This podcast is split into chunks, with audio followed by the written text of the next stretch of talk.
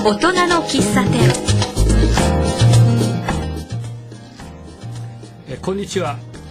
大人の喫茶店にようこそ、え私、えマスター経験今日が2度目の桜井大樹と申します。今日は小平市で地域情報誌プティを編集発行している福前玲子さんをゲストにお迎えしました。こんにちは。今日はいろいろ根掘り葉掘り聞くかもしれませんけどよろしくお願いします。よろしくお願いします。えーマイタウンニュースプティプティ編集室から参りました福前玲子と申します。今日はお招きいただきましてありがとうございます。いいえこちらこそいらっしゃってくださってありがとうございますあの早速ですけど、えー僕が一番最初に聞いているのはお客様が誰に似てるかっていつも聞いてるんです、はい。えー福前さんって誰に似てるって言われます？まあ大体おたふくに似てるとかですね。市原悦子さんに似てるとかですね。おたふくねはい。わかりますはい。あのでも市原悦子ってのんびりのんびりするタイプだけど、えー、と福前さんはどっちかというとチャキッチャキの市原悦子っていう感じですねそうですか？うん、もうあのとっても歯切れが良くて、えー何でも聞きやすくていいですねであと福前さんはどこ生まれ？はい。私は神奈川県の三浦半島です。えー乗り入れてる電車は横浜、横須賀久里浜、三浦海岸、京浜急行の終点あたりで育ちました。えっ、と海のそばそうです。漁師さん？いいえ。父は父はあ鉄工所を経営していて、母は洋裁店を経営していました。えーお二方ともすごい仕事やってらっしゃったんだいや、両方とも職人っていうところですよね。あーあのーそこでずっと子供の頃じゃあ過ごしたわけ？はい。うんどのどのあたりまで？何歳まで？えー結婚するまでですから21の終わりににあ22ですか。あそうなんだ、はい。じゃあもう小学校中学校高校が大学行ってらっしゃったら大学、はい。そのあたりまでを地元にいたんだ。そうです。ああ泳ぎ得意でしょ？あきあの綺麗には泳げませんけれども水はとっても好きです。で中学校高校もそこで送って、えー、とそのあたり中学校高校あたりの年頃はどうだったの？恋人いた？うんとそうですね。あの上級生の男子がよくあの勉強を教えてくれたりしましたけれどもあのあんまり、うん、興味はなかったですかね。男の人には興味はないというよりも好きだって言われるとどこが好きなの？とか聞いてそれは錯覚だからとか言って逃げてたとか、なんか嫌な女だね。ああそうですね。うんわかるわかる。で高校時代。はい。えっ、とまあさっき事前にいろいろ聞いたんだけれども、えー、と17歳ぐらいでなんか決意したことがあるって言ってたじゃん。はい。それ何？あそれはあの一番年長の一番美人ないとこがあの某銀行の、えー方と結婚してあの親戚中でだ拍手大喝采だったのでじゃあ私も金融の夫を持とうと17の時に決意しました。でもその後いとこの彼女の生活を見てるとどうも銀行官銀行マンは嫌だなと思ったので あの証券マンにしようというふうに決意しました。でもなんでさ17歳の一番年頃でさそんなリアリティのある結婚相手を選ぼうとしたわけ、なんか子供時代にあったの？やっぱ独立早く自宅から出たかった。で私たちの年代は、まあ、し私は昭和31年生まれですけど金融機関に勤めたければ絶対家元から通うというのが必須でした。ああそうだったね。はい。うんうんなのであのどの大体同じ年齢の女性に聞くと家を出るためには結婚しか手段がなかったっていうのが大半ですよね。わかる。当時そうだった、うん。だけど忘れてるよねその頃17でね。今じゃ考えられないね。で証券会社ってどこに入ったの？えっとですねまあ短大は家政科に行きました。なぜならばあの主婦になるのが目的だったからですね、うんうんうん。もうあの専業主婦っていうのはもう当たり前の状態だったですね。私たちの年代ですと。だからそのためには証券マンと結婚したかったら証券会社に入るしかつてはないので四大証券を受けようと思いました。で野村と山一を受けて両方受かったんですが山一の方が、えー先に合格通知が来ました。それと関東資本だったということで先に決めてしまったので山一証券の横浜駅西口に入社しました。ちょっともう一回元戻るけど、はい。えっと、その証券会社とか銀行とかにさこだわった理由っていうのは何なの？そのああ。姉だっけ？ん親戚だっけ？の人っていうことだけでそんなに強い影響を受ける。あそうでした。思い出しました。それはやっぱり私を可愛がってくれた祖母が戦後の深淵切り替えの時に、えーえー証券会社に銀行からお金を振り込んで1回でも株を買えばいくらでも証券会社から深淵が出てきた。でそれを知らないかったためにすごく苦労した。で中学の2年生だったと思うんですけどドルが、G、あの固定相場から自由相自由相場っていうんですかね。変わったんですよね。その時にあのドルの為替差益を得たっていう父親うちの父親がいるっていうのを聞いた時にうちは実直な職人だったので為為替差益って何？って思ったのが2回目ぐらいですかね。ちょっと待って。それが中2でそんなこと考えたの？考えました。360円から変動相場に変わったっていうのはすごく興味深かったですよ。へえ。すげえ中2 で？それであのやっぱりいつもそういうことを考えているとちょうどだから私が入社する頃が証券会社の底あたりじゃないですかね。そこからいつも右肩上がりで日本が上がっていくっていう時代だったと思います、だからあの店頭のに座っていてももう待ってるだけでどんどんお客様が入ってきてあの一つも苦労しないで数字は上がったという時代あですね。そういう時代あったよね、はい。いい時代だったよね。そこから日本ってずっと上に行くんだよね。はい。うんなるほど。でそこに入ってでなんだ？ちょっとしてすぐ結婚って言ったじゃん。そうです。ボーナスは3回もらってないと思います。でやっぱり目的は とっても簡単な人生設計だったので仕事のできる証券マンと結婚しようと思ってるわけなのでいつも数字の上がってる証券マンを見つけて結婚したんですね、で結婚してはい。でまあ22歳。え22歳だっけ？結婚。そうです。22 22歳で結婚して、はいまあ本当バラ色の人生が始まったわけだ。ね。一見ね。ね。どうだった？いやまあ蓋を開けてみたらですね、あの京都支店だったんです私の夫は。祇園と木屋町に200万近くの借金がありそれが全て飲み代だったっていうことを知った23歳の私の慌てようっていうのはなかったですよね。旦那いくつ？7つ離れてたのでああじゃあもう30ぐらいだ。そうですね。それで200万の借金をはい祇園に。あった。スケールでかいね。まあその時に言った言葉が、山一のバッジを見せれば誰でも飲ませてくれてると言われた時にこれはなんとかしなくちゃと思いましたね。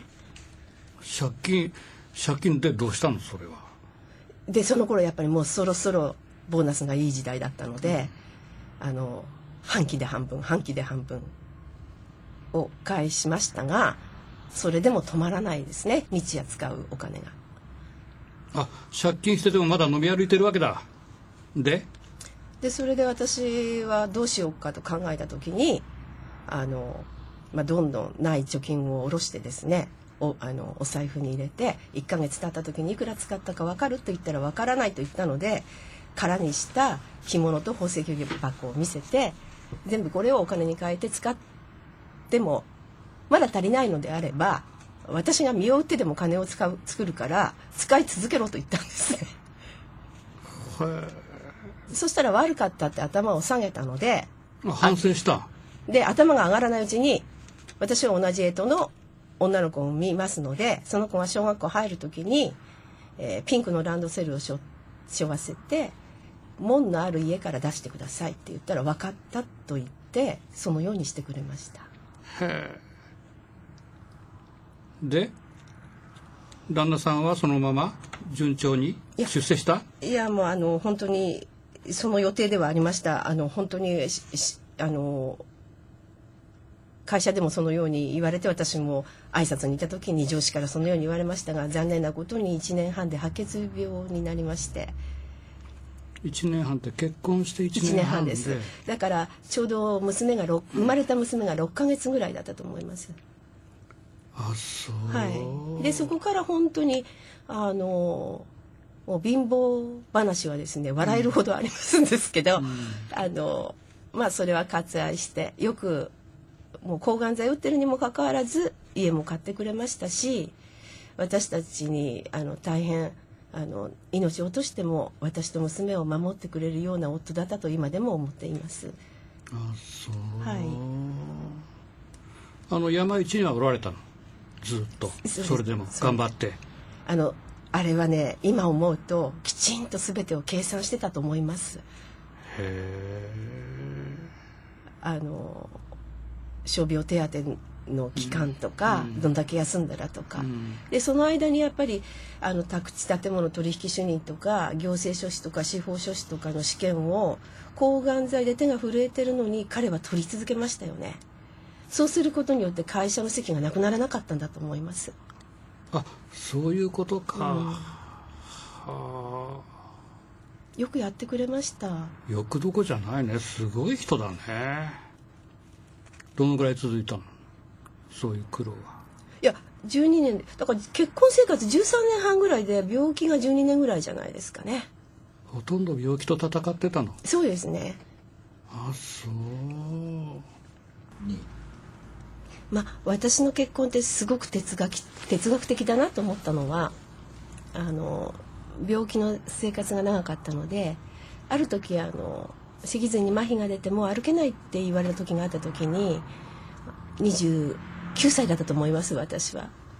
銀座の三越の前でもし歩けないなら死んでほしいって本当に一瞬だけど思ったんですね。それはやっぱり母子家庭になることは想像できてたけれども歩けない夫とどうやって暮らしていくんだっていうすごく単純な考え方。でもそのことを思った自分になんだこんな人間なんだ私ってっていうことが分かったことで夫との関係がすごく楽になりました。私にできることなんかたかが知れてる。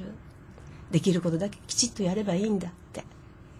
そしてその思ったっていうことを寛解してきた夫に言えたんですね。あの時私がそう思ったの分かったでしょって。そしたら夫は分かったと言いました。でも君はね改心してるんだよって言ってくれたのが今でも救いになっています。で13年 ,13 年目に結婚13年目に亡くなったわけ。はい。亡くなっちゃったんだ。はい。であなたはいくつだ？36にななるなる1か月前ぐらいですかね。子供さんはいくつになってたんだ？12になる1か月前でしたね。小学生ぐらいとか、はい、うん、その間のごご苦労はなんかある？いやまああの今となれば面白かったなとああれよくあれだけやってきたなと思うだけでですね。それほど大したことじゃないんじゃないですか、誰もがみんなあのなればすることだと思います。誰もなんて絶対にありえないよ。そんな12年の闘病でしょ白血病でしょがんだよよく頑張りましたね、うん、あなたも頑張ったし旦那さんも頑張ったんだね。はい、で山市ってさあの結局あの社長が泣いてる写真がよくで、まあ、あの映像がよく出たじゃん。はい。あれはいつの話だっけ？それから4年半後ですね。4年半。はい。で福利厚生で、まあ、私も資格を持ってたのであの山市証券に復帰しましたあ亡くなってから？はい。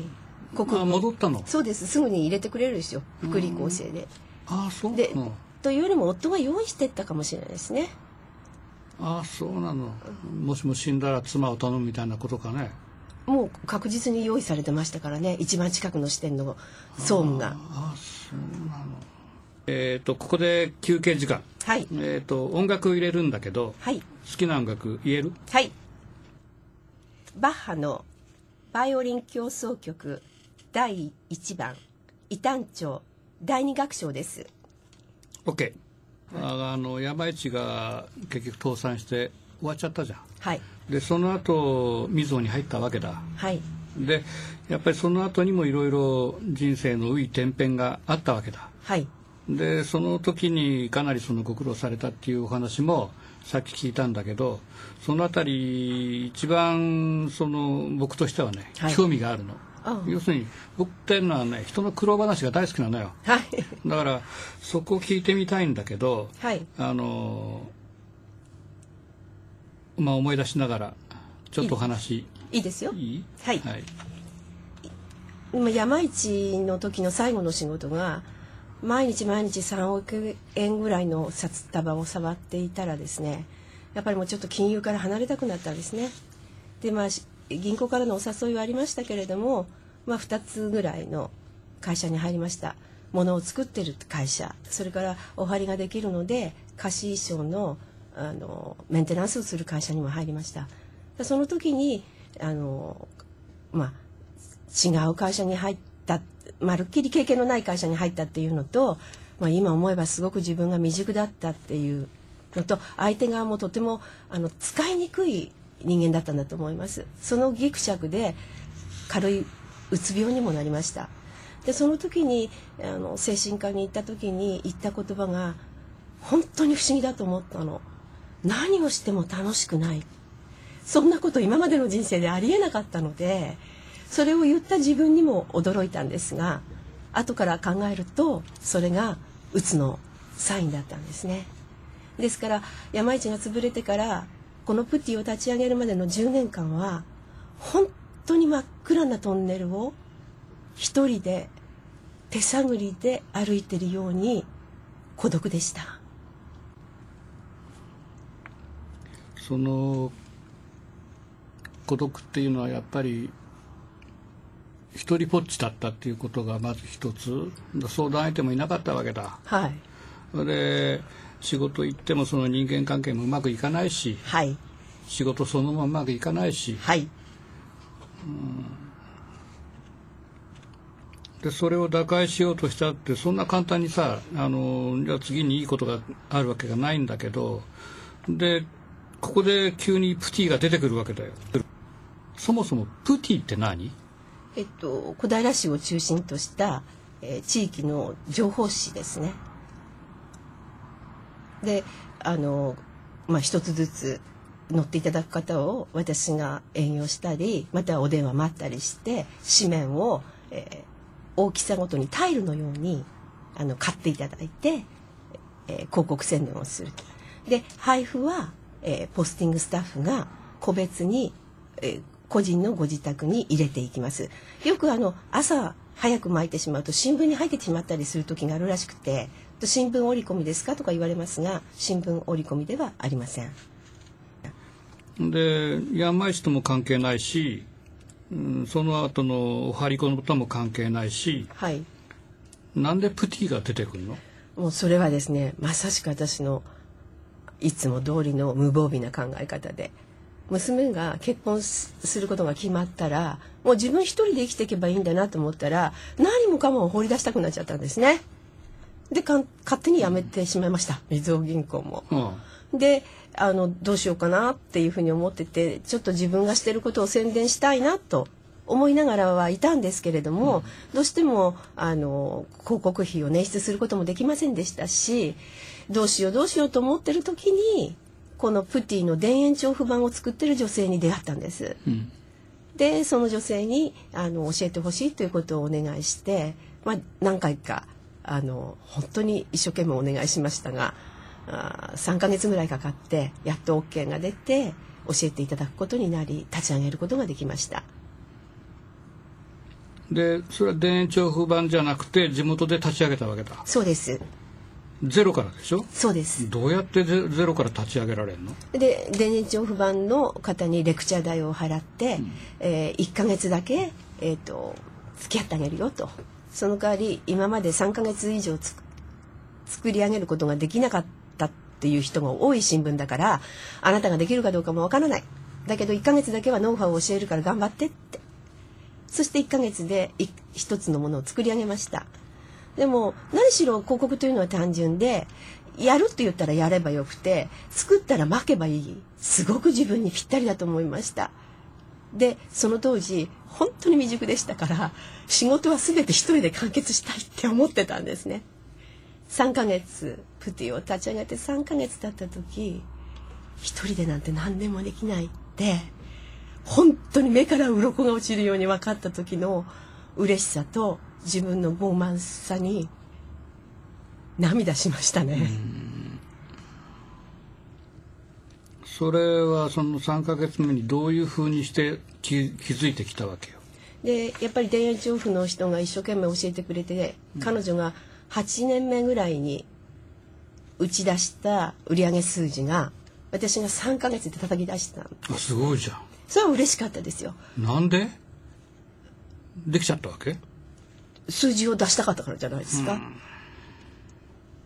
あそう。やっぱり数字っていうのは自分に自信を与えてくれるもので、そしてなおかつクライアントさんたちに恵まれてもう始終会いに来ました。どうしたらいいのかここから先はどういうふうにすればいいのかどんなふうに巻いたらいいのか、何が希望なのか結果はどう出てるのか。それこそい本当に会いに行きましたそして驚かれたことは広告屋は一回出したら会いに来ないって言われたんですね。よく来るねって言われてそれが自分では当たり前だと思っていたのであのんなんて言ったらいいんでしょう。普通のことでした。私にとって何でもない普通のことをやり続けただけです。でいろいろ徳井さんができたり、はい。あのーまあこういうところ何年やってんだっけ？えっ、と9年と3ヶ月になりましたね。ずっと長年付き合ってくれてる人あの会社もあるわけだ。はい。一番長いのは？宝石のうららさんが1号から90え9 93号まで？だから1回も降りてませんよね。ー、9年間？9年3ヶ月。投資で？はい。そんな方もいるんだ。であのほういろんな方法を教えてくれました。はどういうふうに負けとかこんなふうにするとお客様のクライアント様の結果が出るよとか。あでやっぱりそう広告というのは自分がしてほしいようにすれば結果出るんですよ。絶対に。うーん。あのプティを見ちょっと見させてもらったんだけど、はい。そのあの中にさ、小平警察の広告が入ってるじゃん。はい。でこれちょっと普通考えられないんだよね、そうですかね。うん、あのなんだ小平警察のあのお人形さんみたいなマーク？はいあれが入ってるっていうのはさあれ小平警察から許可取らないと無理でしょ？そうです。ねはい。でこういう報告誌であれなんであれ取れたの？あ、あれはですね、私が初めて春の交通安全運動だったと思います。いっつも通ってる道の一旦停止を無視してたんですね。なぜかっていうと、そこ止まっても何も見えないから、いつもいつも恒常的に無視してた時に、あの、まあ、切符を切られて。それが初めて切符を切られたので、どこに払いに行っていいかも分からず、もう簡単に警察に払いに行けばいいんだなと思って、警察に行ったら警察じゃありませんって言われて、言われて帰ろうと思ったんだけど、入った以上もったいないので、これはうちで春の交通安全運動を啓蒙させていただけないかと。窓口でお願いしたら、いや、それは、これ、あの、犯罪抑止課とか交通課ですとか、いろいろ言われたんですが、まあ、ちょっと通いましたです。あそうそして、あの、所長に合わせていただき、出していただけるようになりました。えー、何災い転じて服そうですね。まあ、広告はね、何やっても無駄はないです。でもさその発想が分かんないっていうかさすごいよ。ねいや、もうすぐにつながりましたよ。だってさきっかけはさ違反だよ。ねえ、うん。いいことやって警察がいらっしゃいって言ったんじゃなくて違反した先に行って、ある意味営業しちゃったわけじゃん。えそうそうですね。で心を捉えちゃったわけじゃん。でもやっぱりこの警察が入ることによって紙面全体とクライアントさん全体が守られるというふうにすぐにそのあのすぐにつながりました。はい警察にはい一歩入ったらね。ああそうなんだ。ひらめたっていうかあるわけだ。そそうですね。あでも感情で動くのでそう思ったらやり遂げるまでやります。そういう人だね。はい。あのポスティングってさ素人考えなとても失礼なんだけど本当に撒いてくれんのっていうのは誰でも思うわけよ。その通りです。ね、で本当に捨ててるって話もよく聞くわけ。でそのあたりのその信用度というかあの福前さんは必ずやってると思うんだプティはね。だけどそのあたりどういうふうにしてお客様に信頼してもらってるか。これが聞きたい。私もですけれどもこのポスティング代を払うにあたりポスティングのスタッフがきちんと撒いてるかどうかわからないじゃないってやっぱり聞いたんですね。レクチャーの時に「わかるから」って言われたんです。本当にわかります。わかるの？わかります。そしてクライアントの中で6ヶ月巻いた時にプティは絶対に1枚も捨ててないねっていう言葉をいただいた時にあ間違いなくうちのくあのポスティングスタッフは息がかかってると。思いました。だからこの9年の間に辞めていただいたポスティングスタッフは2人しかいませんねわかるから。あそう。わかります。すごい。なんかわかった。あそろそろ時間だね。今日は本当にいろいろお話聞けて面白かった。まあ苦労話ばっかりで面白かったっていうのも失礼だけどでもやっぱり面白かった。私もとっても楽しかったです。桜井さんありがとうございましたありがとうございました。えー桜井大輝がお届けしました。えー次はまた素晴らしい女性をご招待します。どうぞお楽しみに。